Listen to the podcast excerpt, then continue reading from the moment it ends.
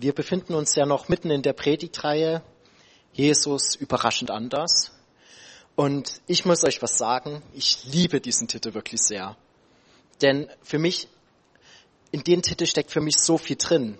Wenn Jesus nicht überraschend anders wäre, wenn er genauso wäre wie wir, wenn er genau gleich wäre, dann bräuchten wir uns nicht mit ihm beschäftigen. Dann wäre all dieses über Jesus lernen, wer er ist und wie er gehandelt hat, wäre sinnlos weil wenn er genauso ist wie wir, dann können wir einfach auf uns schauen. Aber Jesus ist überraschend anders.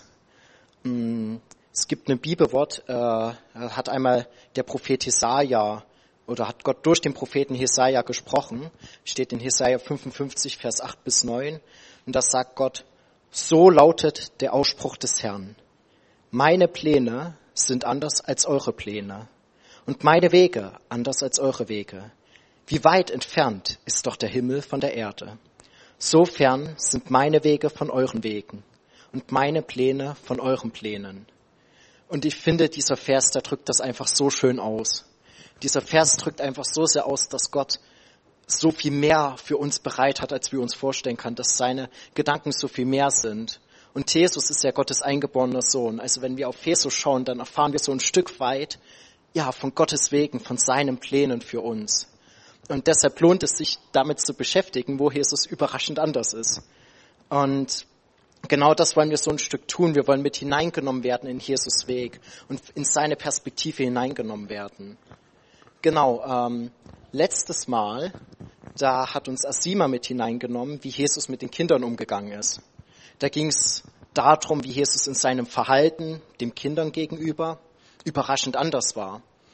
Und es ging auch darum, wie Jesus in seinen Aussagen den Menschen gegenüber, den Erwachsenen, auch überraschend anders war. Und auch heute wollen wir wieder, wie die letzten Male, das so einen Ausschnitt aus der äh, Serie The Chosen anschauen.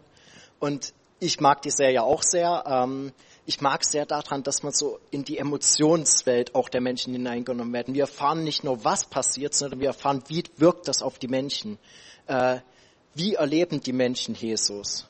Und nicht nur, was macht Jesus. Und man merkt etwas so von den Gefühlen mit, wie die Leute berührt werden, wie sie begeistert sind, wie sie vielleicht auch verängstigt sind. Und das mag es sehr an der Serie, dass es sich deshalb so real anfühlt. Und es ist ja auch real, was da passiert ist. Genau. Ähm, und genau, wir werden dann einen kleinen Ausschnitt äh, der Serie schauen. Und ich würde sagen, dass wir dafür wieder die Rollläden schließen. Ich muss sagen, mich begeistert das jedes Mal, wenn ich das sehe. Und ich fühle mich so richtig mit drin. Äh, irgendwie, mir kamen jetzt wieder schon so ein paar Tränen in den Augen, zu sehen, wie der Mann wieder anfängt zu laufen und sich freut. Zu sehen, wie die Menge, ähm, wie die jubelt, wie sie lacht, wie sie sich, ja, wie sie sich alle mitfreuen und dann auch äh, der Pharisäer Nikodemus, der das beobachtet, das steht gar nicht in den Text drin, aber man kann es sich halt gut vorstellen, wie der die Welt nicht versteht, wie er einfach sich fragt, was ist da gerade passiert, was habe ich da gerade erlebt. Und ich muss sagen, ich kann die Leute sehr gut verstehen. Ähm, wer von uns möchte denn nicht so Wunder erleben? Wer von uns möchte denn nicht erleben, wie, ja, wie man als Kranker geheilt wird? Wie Gelähmte wieder gehen können? Wie, ähm, Blinde sehen können, wie Leute vom Rollstuhl aufstehen. Also ich glaube, mich würde das auch ähnlich wie vielleicht dort den Film, ich würde das total wegnehmen und ich würde vielleicht auch die Welt nicht mehr verstehen. Vielleicht wäre ich auch genauso begeistert wie der Mann oder wenn es mich selber betreffen würde, ich wäre voller Freude und voller Dankbarkeit. Also genau, ich kann das gut verstehen, dass die Leute das so begeistert sind, dass sie überrascht sind, vielleicht auch perplex sind. Genau. Ähm, ich möchte mal eine Stelle genauer anschauen, äh, die ich spannend finde, nämlich im Markus 2, Vers 5. Dort steht drin, Jesus sah, wie groß ihr Glaube war und sagte zu dem Gelähmten, mein Kind, deine Sünden sind dir vergeben. Und ich muss sagen, das überrascht mich jetzt doch ganz schön. Da kommt ein Gelähmter zu Jesus, beziehungsweise wird zu Jesus gebracht von seinen Freunden. Und das ist ja offensichtlich. Derjenige, der möchte laufen können, derjenige möchte geheilt werden, er hat gerade davon gesprochen. Wir wollen das ja alle. Wir wollen Heilung erleben. Wir wollen, dass, ja, dass wir genau Wunder erleben. Und der kommt zu Jesus, offensichtlich möchte der ein Wunder erleben. Und was macht Jesus? Der geht gar nicht drauf ein. Er sagt, deine Sünden sind dir vergeben. Na toll. Was soll der Gelähmte denn damit jetzt anfangen? Was soll denn das? Ich meine, da hat Jesus das offensichtlich nicht übersehen. Nimmt er den Gelähmten nicht ernst? Also ich finde das schon unerhört, muss ich sagen. Das ist, ja, keine Ahnung. Ich würde mich an seiner Stelle vielleicht in diesem Moment nicht ernst genommen fühlen oder fragen, ja toll, äh, hätte ich jetzt auch nicht zu dir kommen brauchen, äh, wenn ich das Wort mal nutzen darf. Ich würde mich verarscht fühlen.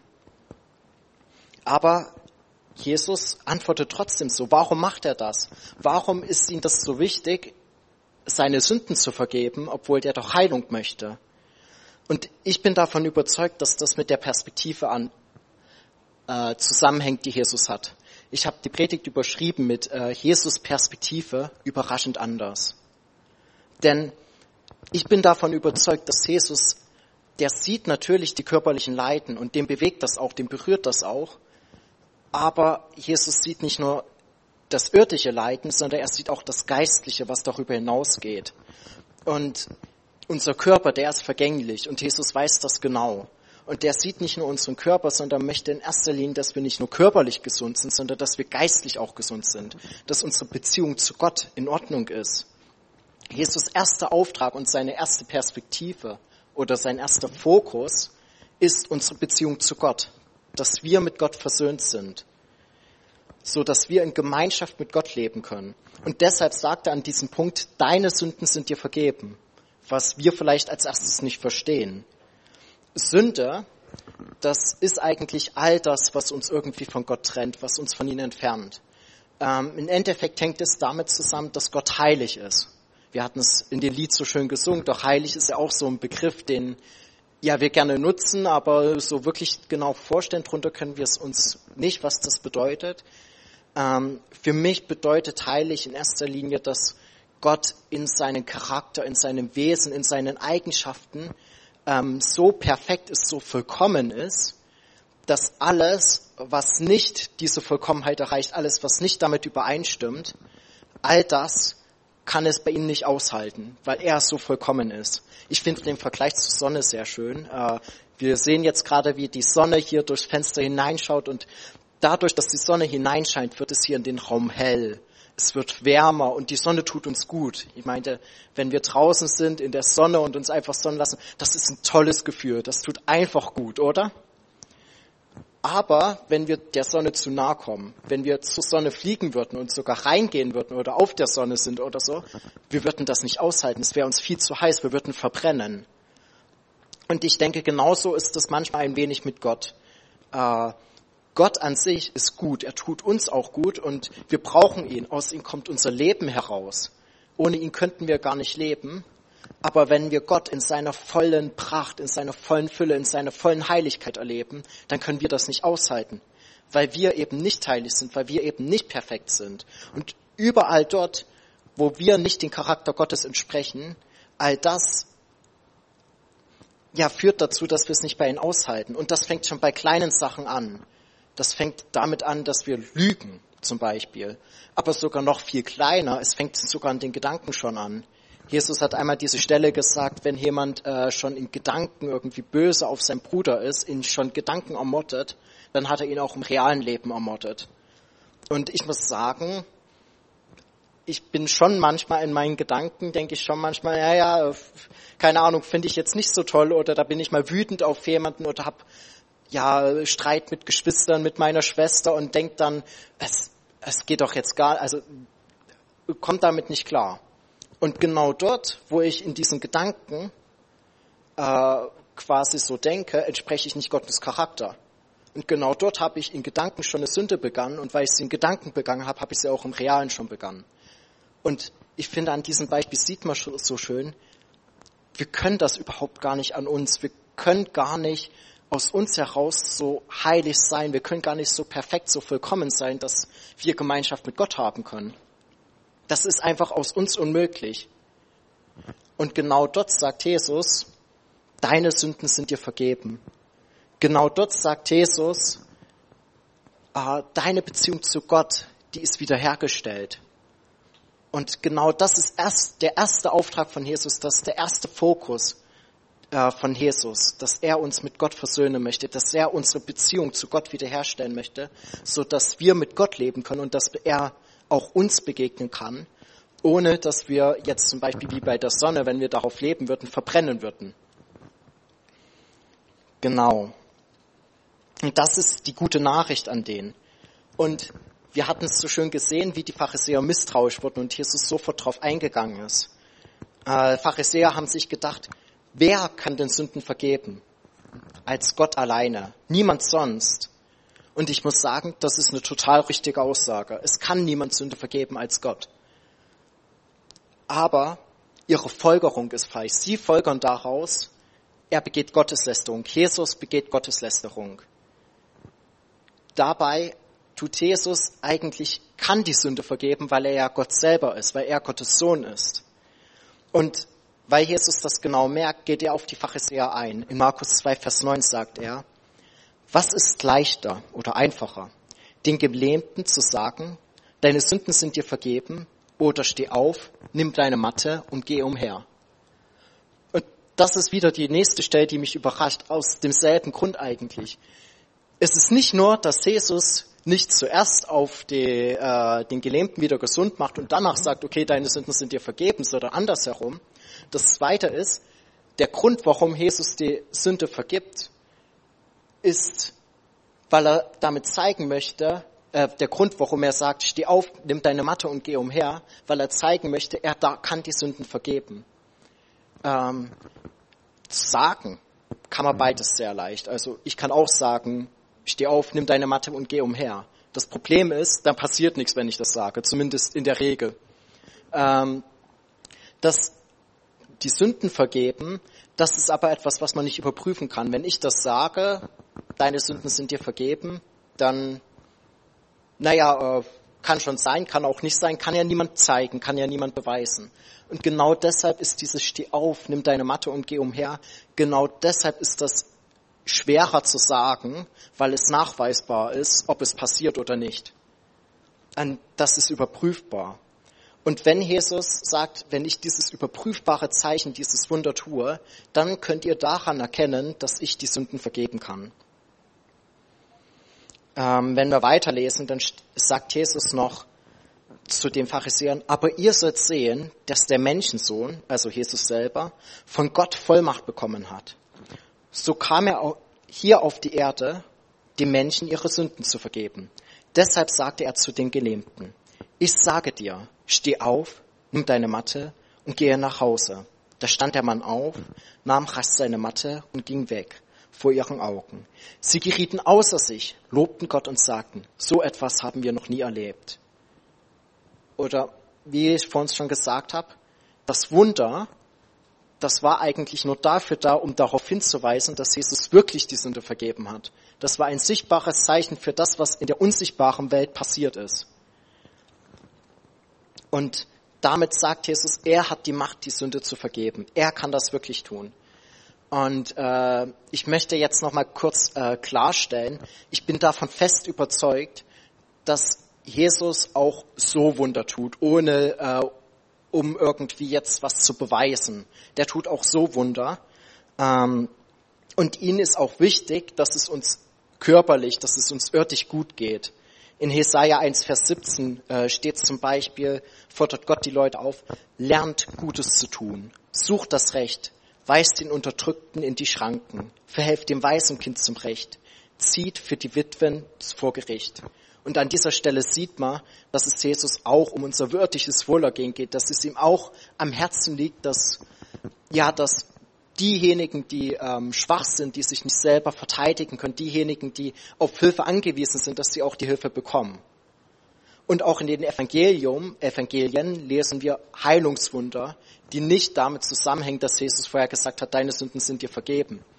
Gibt es auch welche, wo nur das Heilungswunder drin steht und nichts weiter. Mm.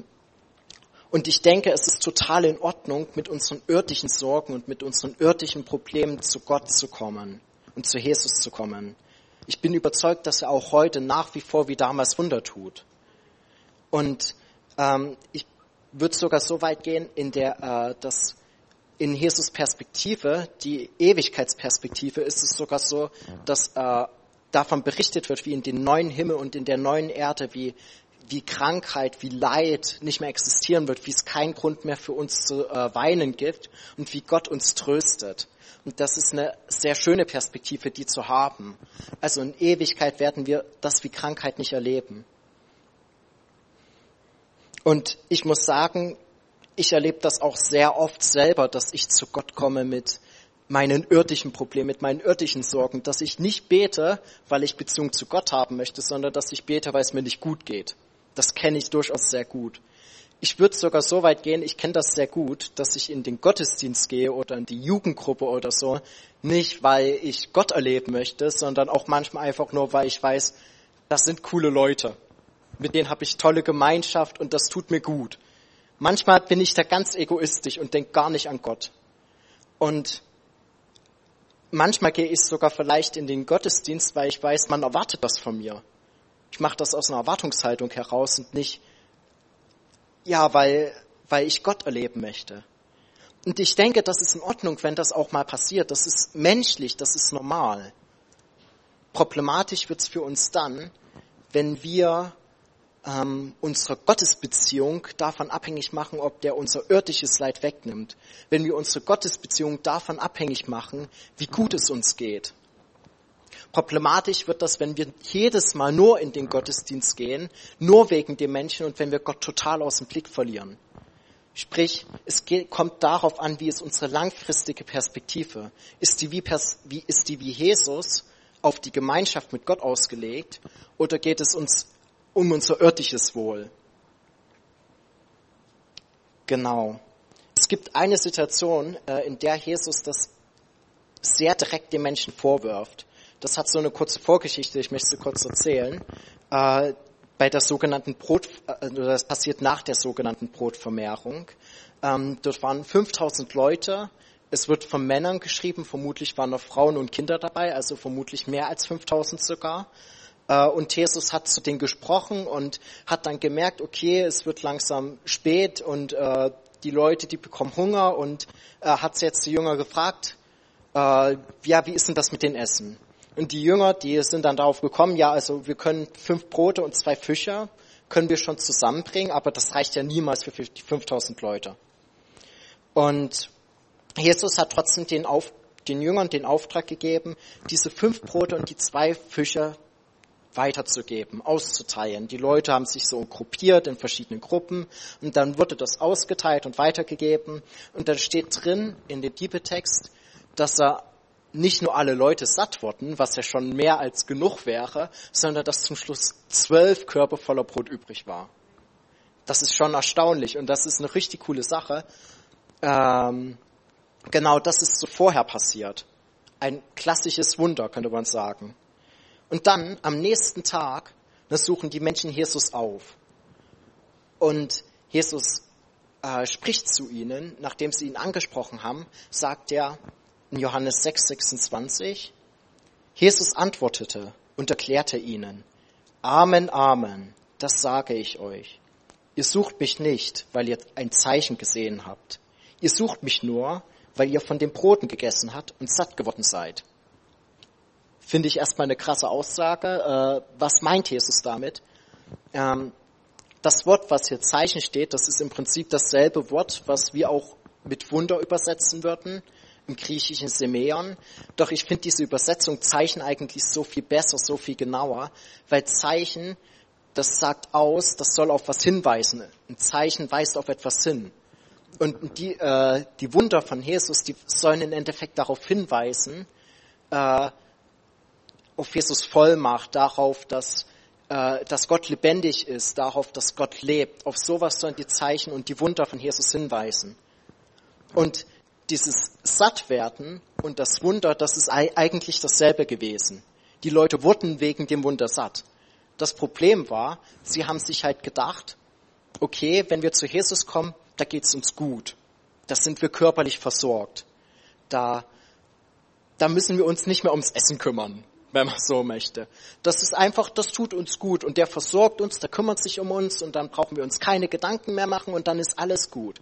Aber das, was dahinter steckt, dass das ein Zeichen ist, dass das auf Gottes Herrlichkeit hinweisen soll, quasi darauf, dass Jesus der Sohn Gottes ist, das haben sie nicht erkannt. Sie haben die, die Folge, die haben das irgendwie groß erlebt, dass die haben das erlebt, dass sie satt wurden. Aber sie haben nicht verstanden, dass das bedeutet, dass Jesus Gott ist. Und sie haben nicht verstanden, was Jesus damit sagen möchte.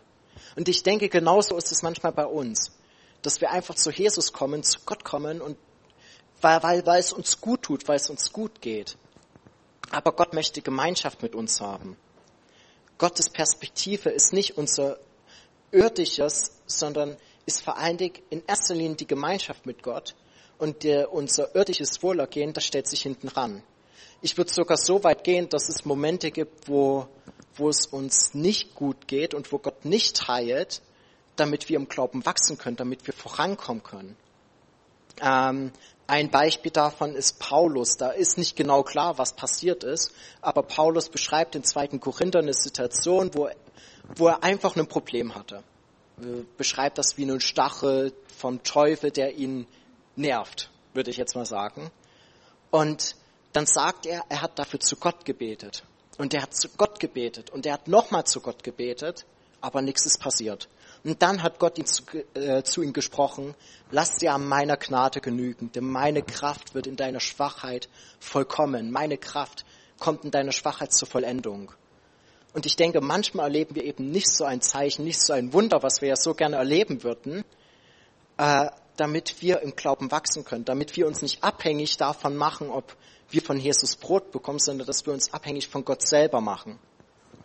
Dass wir nicht nur seine Gemeinschaft suchen, damit wir eine tolle Zeit haben, sondern dass es uns wirklich um Gott geht und um die Beziehung mit ihm. Und ich möchte dann fragen, wie das bei dir ist. Die Lobpreisband kann schon mal hochkommen. Ich weiß nicht, in welcher Situation du bist. Ähm, ich weiß nicht, aus welchen Gründen du zu Gott kommst, ob du überhaupt zu Gott kommst. Ich weiß nicht, wie es in deinem Alltag aussieht, ob du stille Zeit machst, ob du Zeit mit Gott hast, ob du betest, ob du Bibel liest. Ich weiß nicht, warum du heute hierher gekommen bist. Ob das einfach war wegen dem Essen und das ist richtig gut, vielen Dank dafür, oder ob das, ob du Gott gesucht hast, oder ob das vielleicht wegen den Leuten war, die kommen. Ich weiß nicht, warum du hergekommen bist, aber ich möchte euch ermutigen, dass ihr Gott auch um der Gemeinschaft mit Gott willen sucht. Dass dort, wo ihr merkt, meine Perspektive hat sich verschoben, nicht nur heute, sondern generell gehe ich nur in den Gottesdienst der Leute wegen und nicht wegen Gott, dann möchte ich euch auffordern, in diesem Punkt ja neu zu Gott zu kommen und das vor Gott zu bringen. Dann könnt alle mal aufstehen und die Augen schließen, möchte ein paar Fragen stellen. Vielleicht gibt es unter euch Leute, die sagen, Beziehung mit Gott, das habe ich noch überhaupt nicht erlebt. Das ist für mich was Neues oder das würde ich gerne erleben. Ich weiß noch nicht wie, aber das ist etwas, was ich gerne erleben würde. Wenn es solche Leute gibt, könnt ihr gerne die Hand mal heben. Anderen könnt die Augen schließen.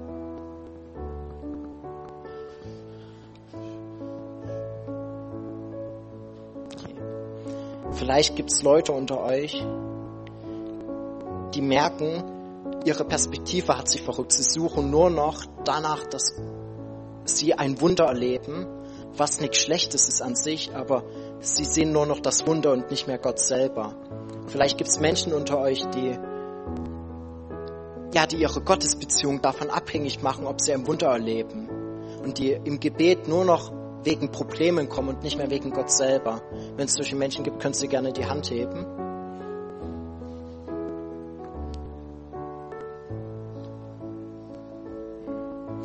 Und vielleicht geht es euch auch so, dass ihr von eurer Beziehung zu Gott in erster Linie äh, irdisches Wohl erwartet.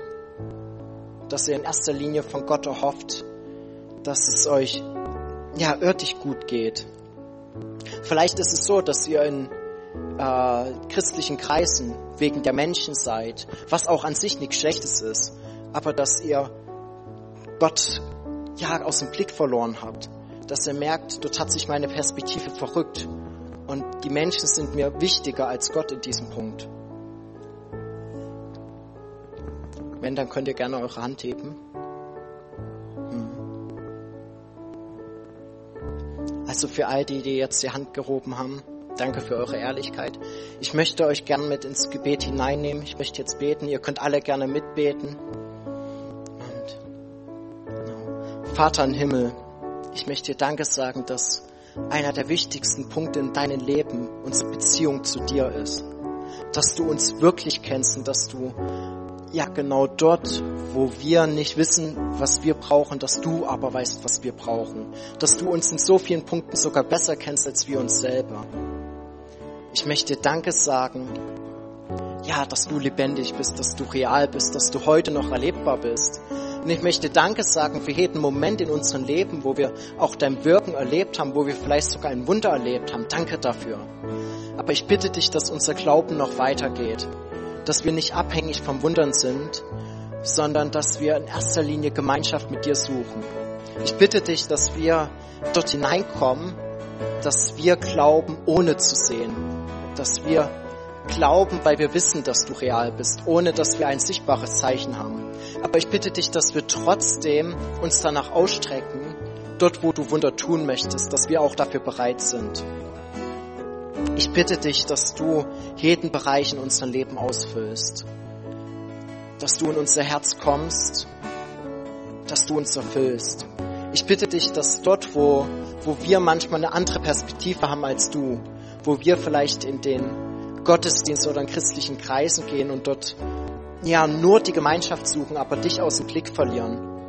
Ich bitte dich, dass du ja, dass du dort unseren Fokus neu verrückst dass wir einerseits dankbar sind für die Menschen und gute Gemeinschaften erleben, aber dass wir andererseits trotzdem die Beziehung zu dir suchen und das nicht vernachlässigen. Ich bitte dich, dass du in uns lebendig wirst, dass du Herr und Gott und König unseres Lebens bist und dass du in unseren Herzen regierst. Ich bitte dich, dass du uns begegnest immer wieder neu durch Jesus Christus, deinen Sohn, unseren Herrn, der mit dir, den lebendigen Gott, lebt und regiert in Ewigkeit. Amen.